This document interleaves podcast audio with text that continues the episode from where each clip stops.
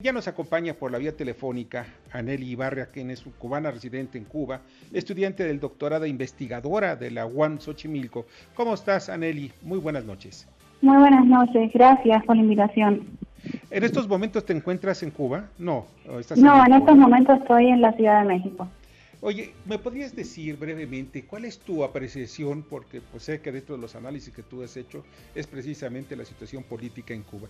¿Cuál, son tu, cuál es tu punto de vista de lo que está ocurriendo? Eh, bueno, en primer lugar, a mí me gustaría decir que eh, lo que está ocurriendo es una crisis que se ha desatado eh, en Cuba, en la que el COVID-19 ha estado mediando, digamos, hay una crisis epidemiológica muy grande, pero que también hay una crisis eh, que se ha ido eh, profundizando a partir de medidas que empezó a tomar el gobierno cubano en enero del, año 2021 con todo el proceso de ordenamiento monetario, las políticas, las nuevas políticas y reformas de, de precio, la dolarización de la economía cubana, el alza del costo de la vida, el desabastecimiento, eh, la falta de electricidad, la falta de alimentos, la falta de medicamentos, eh, la falta de recursos básicos para sostener la vida en el país. Entonces, ante, eh, ante esta crisis, que es una crisis básicamente en la que el pueblo cubano está intentando sobrevivir a cada uno de los días, en la que además desde marzo de este año eh, la provincia de Matanzas ha estado viviendo un alza de los casos de COVID que ya hoy es alarmante.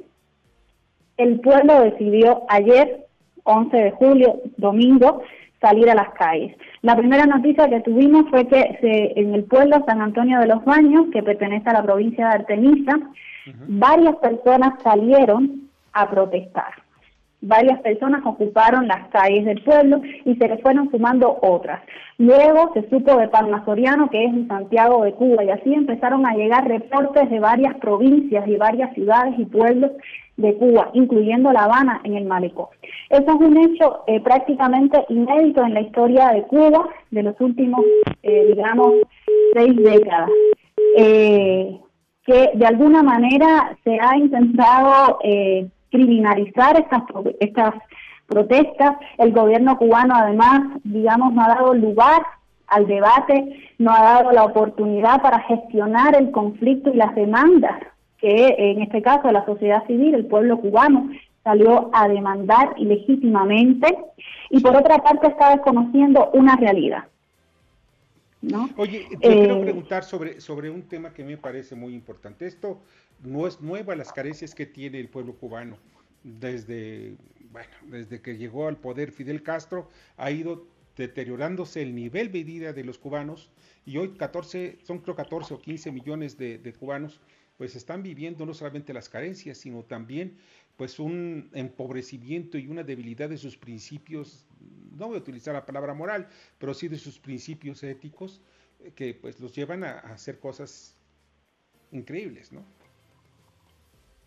Sí, sí, correcto. Y sobre todo eh, en un país donde es muy difícil eh, protestar porque automáticamente se descalifica y se deslegitima cualquier reclamo.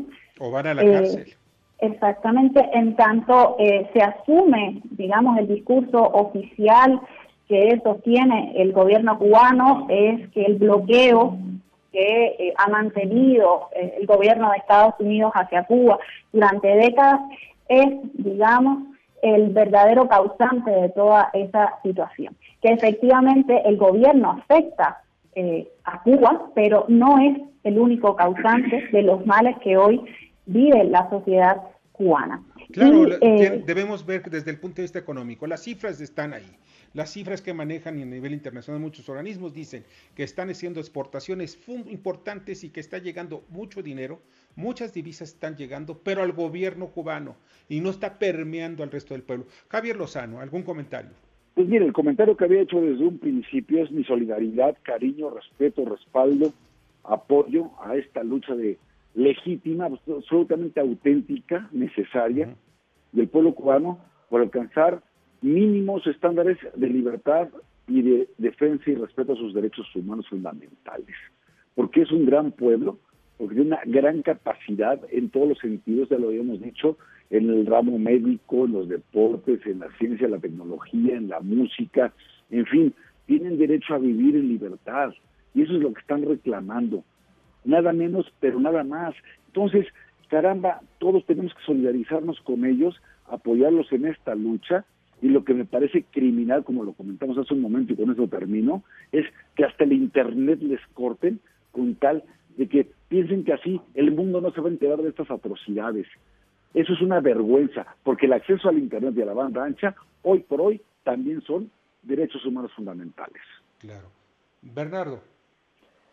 Bueno, yo quisiera hacer una pregunta conforme a lo que es el pues la percepción de los cubanos desde adentro a lo que es el mundo exterior, porque yo creo que si ellos quieren comunicarse, esperan que el mundo pueda rescatarlos, pueda ayudarlos, pueda hacer algo por ellos.